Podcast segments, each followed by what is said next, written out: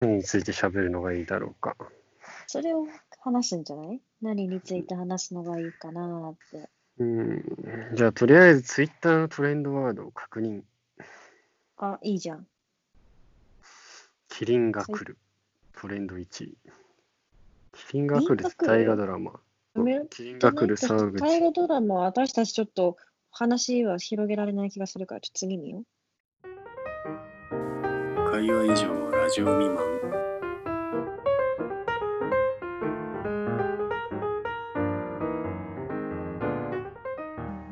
えサイゼリアガチャって何？サイゼリアガチャ。サイゼリアで1000円でガチャを回す。えこれ何？ああなるほどね。サイゼリア製で1000円分の注文をガチャで再現できるんじゃない、うん、メニュー。ああ、そしたらそれを実際に、うん、伝わった。買ってみようってことね。頼めんのかわからんけど、ちょっと楽しそう。えーめちゃくちゃモテる年齢は。めちゃくちゃモテる年齢がちょっと次行くの。トレンド4位だよ。診断結果。本当だ。めちゃくちゃモテる年齢調べれるんだ。え、でもなんか結構さ、これツイートしてる人みんなさ、0歳とか9歳とか58歳、81歳って極端なんだけど15。歳俺も調べよう。どうやって調べられるんだろう。めちゃくちゃモテる年齢。でもなんで人生にはえ？3回モテ期が来るっていうじゃないですか。いいよね。なんで3回なんだろうね。終わったわ終わった。何が？僕がめちゃくちゃモテる年齢は9歳だった。とっくにと終わってんじゃん。終わったなぁちなみにあなたはね、あ、調べてくれたの？74歳。ずいぶん先だ。希望ある生き方ができるな。えーっと、なんでモテ期は人生で3回なのかと。そうそうそうそうそう。3はマジックナンバーとしてよく知られているから。3というのは人間の脳が一番認識しやしやすく頭に残りやすい数字だから。脳にとって3っていう数字は一番しっくりくるから3回説っていうものがこうまあ無理やり生まれたんじゃないかとか。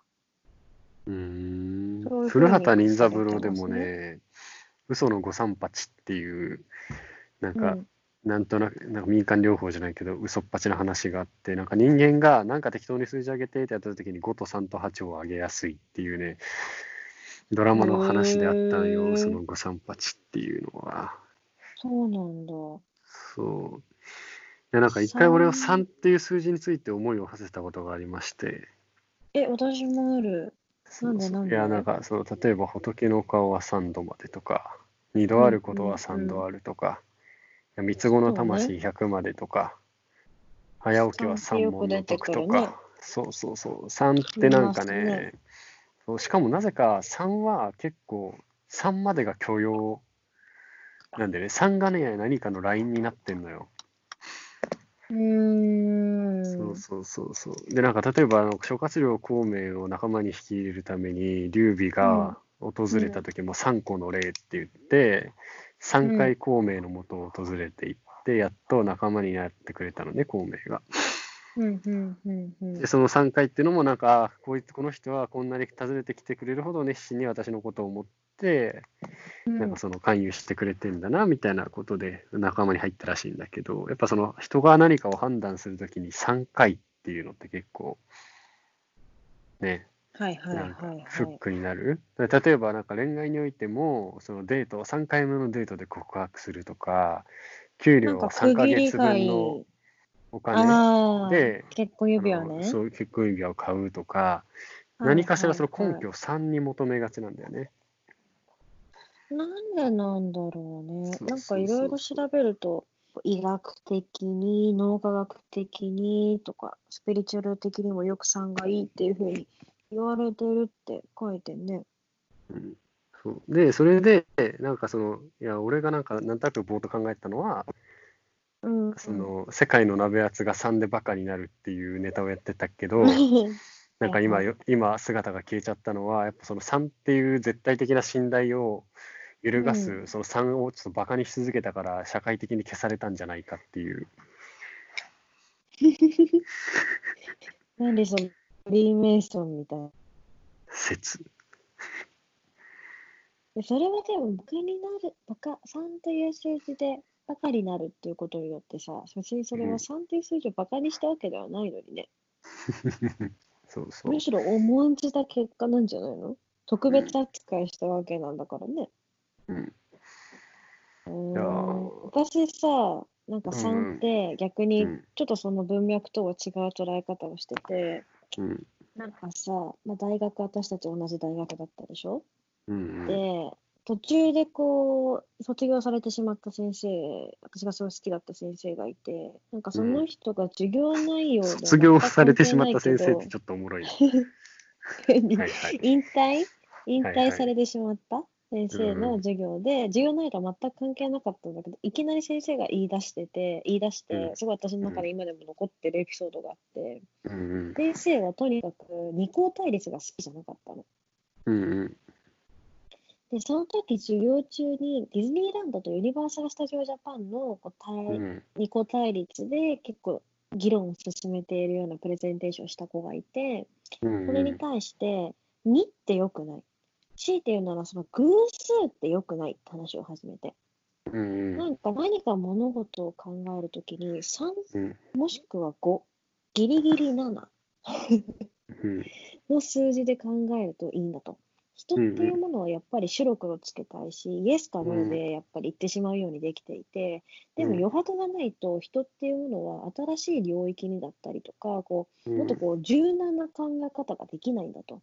それをた、あの柔軟な考えにするために助けてくれるのは奇数っていう数字で、うん二項対立してしまってしまいたくなるのは分かる。説明しやすいんだけれど、そこにあえて3、もう一つ数を増やして、なんかこううん考え方を奇数ですることによって、なんかこう、もっと違う観点からその物事を捉えられるようになるから、二項対立は今後僕の前でやめてほしいみたいな。話をしててさ、てかそうだねなんか結構。私はそれは面白いなと思ったの。うん、なんかその割り切れない関係が要するに偶数だとあの2対2とかうん1対1とか、要はあの膠着状態に陥るのを割り切れない関係をあえてあてがうことで物事的のなんか解決としては割り切れるようにするっていううん、数字？要はなんか前奇数であることによって前少なくともどちらかの状況に偏りが生じるから前に進めるっていうそうね。もあるんだろうね。ーなるほどね。ね年いや、そうそう。いや、でも俺にはまだモテ期が一度も来たことがない気がするんですよ。へモテ期っていうのは自覚できるもんなの？敵うん、私も敵は一回あったかな。うーん。うんでもなんかその多分女性から見るモテと男性から見るモテってなんとなく違う気がしていて女性はどういう例えばうん。女性が男性を見た時にあの人モテるんだろうなって判断する時っていうのはなんかどういうポイントどういう点を見てそうやってふうに感じるのかな？うんと余裕があるとき、余裕がある男性を見たときに、きっとこうモテるというか、まあ、人から好意をもらうことに対して執着してない人なんだろうなって思う。好意をもらうことに対して執着していない。だからいろんな人から好意が欲しい欲しい欲しいっていうのをしていない相撲を見ると、この人はうん別にそんなことしなくてもモテるというか、人から好意をもらえてるから、うんうんそこでこう、がむしゃらになってもっと多くの人から好意をもらおうとしてない人なんだな、スマートだなって思う。はあ、好かれようとしてないけど、す好かれてる人みたいなこと？そうだね。わざわざその人からこうね、好いてもらうような努力をしなくても、うん。いつの間にか誰かに好きになられてる人っているわけじゃない。それと、あとはなんか、なんて言うんだろう。私はなんかモテる人って、なんか余裕がある人だなと思ってて、うん余裕がある人って、無駄な行為を集めようとしないんだよね。要は遊ばないっていうのかな。うんなんか本当に自分がこの人とはまあ、なんか関係を持ちたいなと思った人に近づけば、うん。多分それでうまくいく。なんかあんまりこう失恋しないイメージ。てか、なんかわざわざ失恋するところまで踏み込まないっていうか、うんうん。うまくこの自分のさじ加減で相手との関係性っていうものをうまく作れるような人がモテる人なのかなって思う。だから多くの人から好意をもらってる人って、なんか私はモテてると思わない。なんか、なんだろう、モテてるというよりはただ単になんか優柔不断？八方美人なだけ？うん、そう、なんか優しい、もうちょっと違うのかな？優しい男性ってあんま好きじゃなくて、すごいうん私の好き嫌いになっちゃった。なんか多くの人に対し、女の子に対して、なんかうんそれっぽい素振りを見せてれば誰だってモテると思うんだよね。ある程度顔が良ければ。でもなんかそれをやってる人って美しくないじゃない。さらっと言うのはさ、結構世界中の男性にとって酷なことなんだよ。でもある程度顔が良ければ、この年になれば、なんかまあセクシーだなとか違う部分で補えるから、うん人って好きになっちゃえば、その人とよく見ようとしかしないじゃない。うんうん。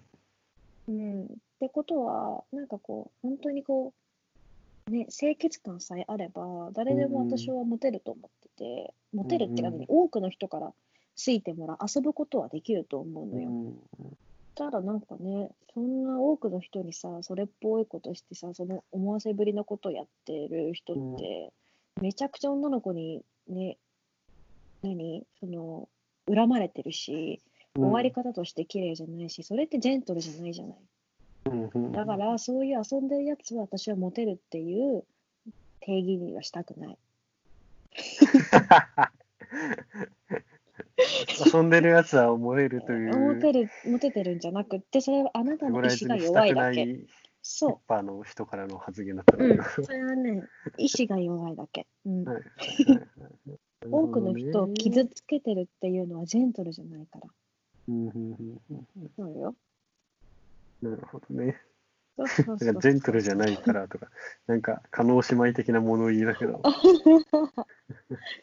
それ許さない。だからモテてる人は自分で必要な行為だけちゃんと自分で取りに行って、それをうまく調整できてる人。そしてその余裕がある人のことを私はモテてるとして、モテてるとしたい。なるほどね。うん。そうね。で、なんかそ逆にどの、ういう、うん。いや、そうだよね。いや、もう、わかんないけど、僕が持ってそうだな、この人って思うのは、うん。うーん、なんだろうね。すごい勢いで物、すごい勢いで飲むな、水を。美味しい。うん何？ね、モテるんだろうなって思うのは、なんか、うーん、距離の詰め方？ああ、それも余裕があるからじゃない？うん、なんかその距離を詰めることに、いやなんかその自分からぐいぐい距離を詰めるっていうのとはちょっと違って、その距離を詰めることに臆さない人、うんうん。なんかその意図的、意識的に例えばさ、こう、なんか相手のことをペタペタ触ってみたり、無理やり隣の席に座ってみたりとかするんじゃなくて、なんか自分が興味がある話題だから相手にグイグイ行くとか、なんかその自然、自然に自分と相手との距離を詰められるし、でしかもその距離を詰めるときに、なんか嫌味がないし、うん恥ずかしうんうんさもあまり見せ、恥じらいみたいなのも見せない人。え、でも、はい。はい。それさ、わりかしさ、私そうじゃない？知らんよ。あれ？私のこと言われてるのかと思ったんだけど。いやいやいや違いやそんなパーソナルな話のことをこの、この 録音中に話す必要があるのかという問題はあるけど私はわ。りかし、なんだろう。距離？距離？距離なのかな？私はただ単に自分がさ、知りたいこととか、そういう知的好奇心のところに貪欲なだけだけど、わりかし、え、教えて教えてって感じで行くなって思っただけ。でもそうね。ううん。だからって私はモテてるかって言われるとなんか違う気がするからまたそれは別のお話なんだろうな。だって私モテてますっていう人の言葉をあまり聞きたくないもん、僕は。確かに。鼻につくわーって思うけどね。うんでもなんか、いや、さっき面白かったのはほ、その、いや、さっき人、その、あなたの言葉で、うんうん。あのちょっと一個面白かったのは、なんかその、うん。好きになったら、なんだっけ、いいところしか見ない？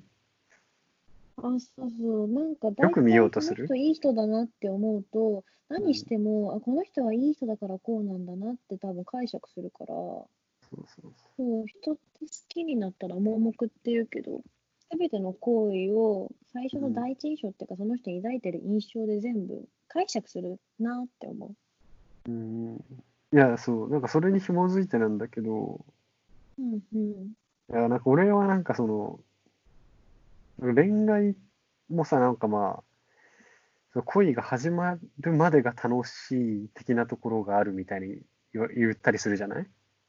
その付き合うまでがすごいなんかそのやりとりとかがさ、甘酸っぱい感じ？ないだろうな。はいはいはいはい。うん、うんいや、なんかその、要はスタートダッシュまでがだいぶ楽しいみたい言いますね。それな。で、なんかそうそう。ねで、俺はなんかうんそれを避けたいなと思っていて、なんかご飯食べに行った時に、すごいお腹空いてる時にご飯食べに行くじゃん。うん。で、なんか、その僕が、なんか前すごく食べに行きたかったお店がすごい混んでて、うん。予約も困難だから、せっかく来たし、待って入って食べようみたいになったんだけど、すっごいお腹すかして、まあ、空腹は最高のスパイスっていうから、当然、まあ、もともとうまいんだけど、そのお腹を空かしてることによって食べるから、輪をかけてうまいだろうと思って食べたら、まあ、あの女めちゃくちゃうまかったんだけど、うん。なんかその一口目がすごいうまかったのね。で、二口目以降あは、ーなんかその一口目の感動が持続しないわけよ。うんうんうん。なんかす美味しいんだけど、美味しいは割とその下り坂に行ってる。ああ、なんかだからなんかそのうんうんうん。そのね、最初の一口目を俺はなくしたいと思ったの。そのさ、ピークを持ってこないってことでしょ？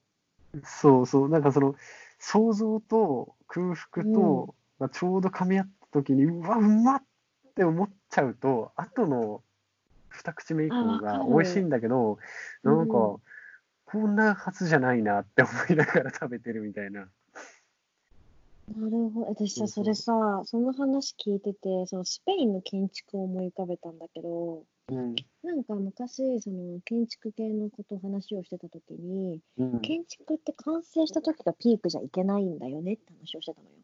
うんうん。それは多分今、ま、ジャンルは違うけれど、内容としては似ていて、要は、作り上がった時にピークを持ってきてしまうと、その先は下り坂になっちゃうわけ。うんうん。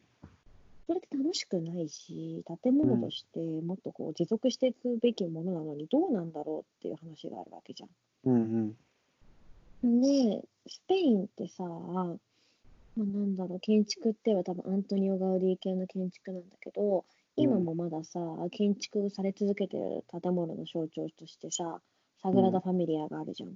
うんうん。なんあれってさ、まださ、完成してないわけじゃん。常に、すごい長い年月違法建築だったでしょ、だってあれ。そうそうそうそうそうそう。要はまだピークが訪れてないわけなのよね。はいはい。で、なんか、スペインの人って実はそういうプロセスっていうものを楽しめる心の余裕というか、その感覚、ムードがあるんじゃないかと思っていて。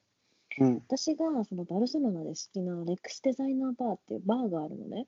多うんうん分あなたには話したことがあるんだけど、あの 3D プリンターで全部作ってるバー。はいはいはいはい。あの床も壁もスチールもグラスもとにかく全部そのバーの中にある 3D プリンターで作っていて、うんまだ作りきれてないのよ。私がうんうん行った時でまだ壁も天井も床も多分半分もできてなかった。うんうんうんで、ただその出来上がってない状態でももうバーとして開放していて、ライブもやったりしていて、うん。で、なんかそこで働いてるさ、店員さんにさ、なんかこう、作り終わってないの見せてるんですねって、完成はいつなんですかって聞いたら、うん。なんか完成はしないみたいな。一応こういうデザイン画はあるけれど、なんかこう、完成があるとその終わりが見えてしまって面白くないだろうみたいな。うんうんうん。ずっとピークでいたいから完成はする予定ないんだよねって話をしていて。うんうんなんか、すごいその感覚がすごい好きだったのよ。うんうんその話をさ、恋愛にまた戻して、ごめんね、戻すよ。戻したときに、相手が常に進化し続けるような人だったり、変わり続ける人だったり、挑戦し続けるような人だった場合、きっと相手に対してその付き合った時とか、そこがゴールにならないで済むんだろうなって思う。うーん。ただ結論としては、私はこううん挑戦し続ける人だったり、変わり続ける人だったり、変化がある人と一緒に入れたら、きっと恋愛って飽きないんだろうなって思うな。なるほどね。でも一方であの、結婚は人生の墓場っていう言いものも言い方もあるじゃないですか。うんうんうんうん。うん、俺はなんかその人はもちろんそのパーソナルな変化の部分っていうのもあるんだろうけど、なんか二者の関係性があの決まりきっちゃうこと？例えあのお付き合いしてる時ってまたすごい勢いで飲むな水を。付き合ってる時はその必ずしもその一緒にいられるこの先一緒にいるまあ結婚しても別に一緒にいるって保証にはならないんだけどうん。あの付き合ってる時の方がよりその要は契約じゃないからその口約束のままだから先がわからない、要はうん。2人の関係性にある種まだその変化っていうような含みが持たされてる状態ね。だけど結婚するとえっ、とそのある種その自分たちで終わらせない限りは2人が一緒にいることっていうのはそこまで疑問も抱かれない当たり前のようになっちゃうじゃない。今まではね、うん、今は違うんじゃないかなとなんかそ思の、関にそのその2人の個々人の変化っていうのはもちろんあると思うけどそうでそのうん2人の関係性のが変化す2人の関係性自体の変化みたいなことがその要は結婚後も続いていくことが多いのであれば多分結婚は墓場だなって思われないような気もするかな。の変化ね。そうね。だからあれじゃない？あんまり、こう、その契約上の関係にあぐらをかかなきゃいいんでしょうね。うん結局はね。うんともう、なうーん。でも今ってさ、離婚する人も多いし、当然ね、そういう選択肢もあるわけだから、またちょっと感情は違う気するけどね。うんそんな気がしますよ。そんな気がしますか？じゃんじゃん。